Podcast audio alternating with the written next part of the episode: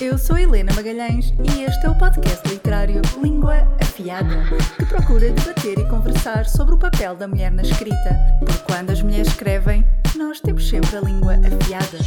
Temos, não temos? Hum. Eu acho que temos.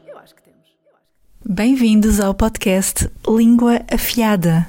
Ser mulher é, parafraseando Miguel Esteves Cardoso, fudido. Ser mulher é fudido, principalmente porque uma mulher nunca poderia ter um livro com este título e ao mesmo tempo ser levada a sério, porque a sociedade espera sempre muito mais de nós. Temos de ser magras, mas ter curvas, mostrar o corpo, mas deixar alguma coisa à imaginação.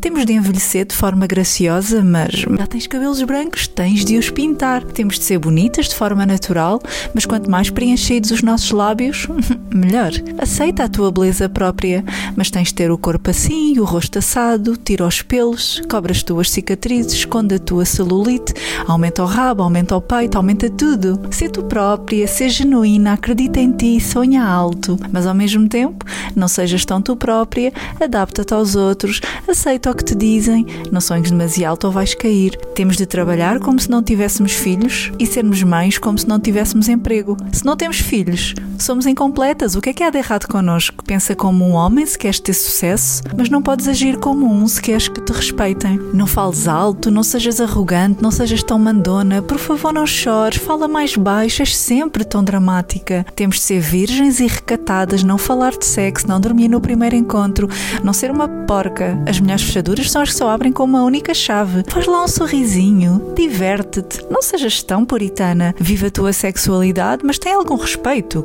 Da tua aparência, mas para de chamar a atenção dos outros. Pratica o amor próprio, mas não te ames demasiado. És fácil se disseres que sim, mas estás a fazer-te difícil se disseres que não. Casada e miserável é melhor do que feliz e solteira. Solteira aos 35 anos, o que é que há de errado com ela? Divorciada aos 35, já está demasiado rodada.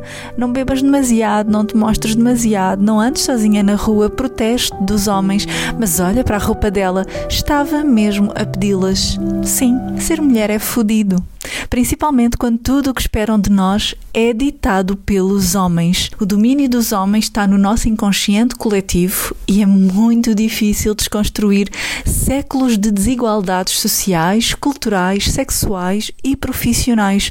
Sempre que uma mulher fala, ela é sempre descredibilizada em todas as áreas. Questionam-nos sempre. Tudo o que nós dizemos é sempre escrutinado e questionado. Ainda hoje, enquanto estava a preparar esta intro, rime rime, por assim dizer, ao ver que os livros de todas as autoras do Book Gang estão numa livraria na categoria de romances, juntamente com comédias românticas e livros juvenis que não têm mal nenhum, mas se formos ver homens em posição semelhante, estão na categoria de ficção literária. As mulheres escrevem romances, os homens escrevem ficção literária. Falando no meu caso, o Ferozes não é romance, o Inquieta não é romance, Onde cantam os grilos não é romance, até o meu Raparigas como Nós, que explora a violência da adolescência, está mais próximo de ficção literária do que comédia romântica. E esta acaba por ser a minha revolução pessoal. Eu quero que este podcast faça parte disso. Eu quero falar-vos do poder das vozes femininas na literatura e, desta forma, reforçar este diálogo, levantar questões, fomentar a discussão e levar à reflexão.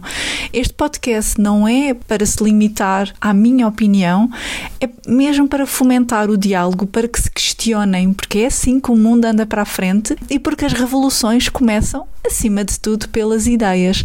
E eu vou falar aqui de uma, de uma pequena situação devido a um artigo que eu, entretanto, li esta semana. Foi há 50 anos que Maria Teresa Horta, Maria Isabel Barreno e Maria Velho da Costa escreveram as Novas Cartas Portuguesas, livro que procurava ir contra as barreiras políticas e culturais que oprimiam as mulheres. Num texto que a escritora Ana Bárbara Pedrosa escreveu para o Observador e que eu, entretanto, li, ela explica como As Novas Cartas Portuguesas foi um livro que foi recolhido e destruído três dias depois de ser publicado, e a censura de Marcelo Caetano, que não divergia assim muito da de Salazar, acusou as nossas autoras de terem feito uma obra pornográfica e que ia contra a moral pública portuguesa. As três autoras foram perseguidas pela PIDE e acusadas de crime de abuso de liberdade de imprensa. Os jornais portugueses foram proibidos de falar sobre este processo sob risco de serem fechados, mas toda esta pressão acabou por surtir um efeito contrário, que é mesmo muito, muito interessante. Houve uma ocupação de mulheres na Embaixada Portuguesa da Holanda, manifestações em Washington e Paris com figuras como Simone de Beauvoir e Jean-Paul Sartre tendo sido criado um caso ímpar de recessão internacional. Além disso, o livro rapidamente foi contrabandeado para a França e passou por traduções rápidas em vários países, ainda que em Portugal ninguém o pudesse ler, o que é irónico. Após o 25 de abril, o julgamento das autoras acabou por ser suspenso e 50 anos depois, este livro ocupa um lugar único na literatura de combate ao Estado Novo, numa altura em que o próprio ato da escrita já estava embutido de uma grande dose de coragem. Isto serve para relembrar que quando as mulheres usam a sua voz, podem fazer diferenças inimagináveis no mundo. Da minha parte, eu não sei o que é que este podcast vai ser, mas eu pretendo trazer os temas que eu já gosto de levantar nas minhas redes sociais, os temas pelos quais eu dou a cara, e neste momento eu senti que fazia sentido trazê-los também pela minha voz e, claro, com uma pitada de sentido e humor, porque não vale muito a pena levar-nos assim tanto a sério. E se nunca as Três Marias perderam o seu humor, eu acredito que também não tenho de perder o meu para falar de temas sérios convosco. Para para que nós mulheres possamos dizer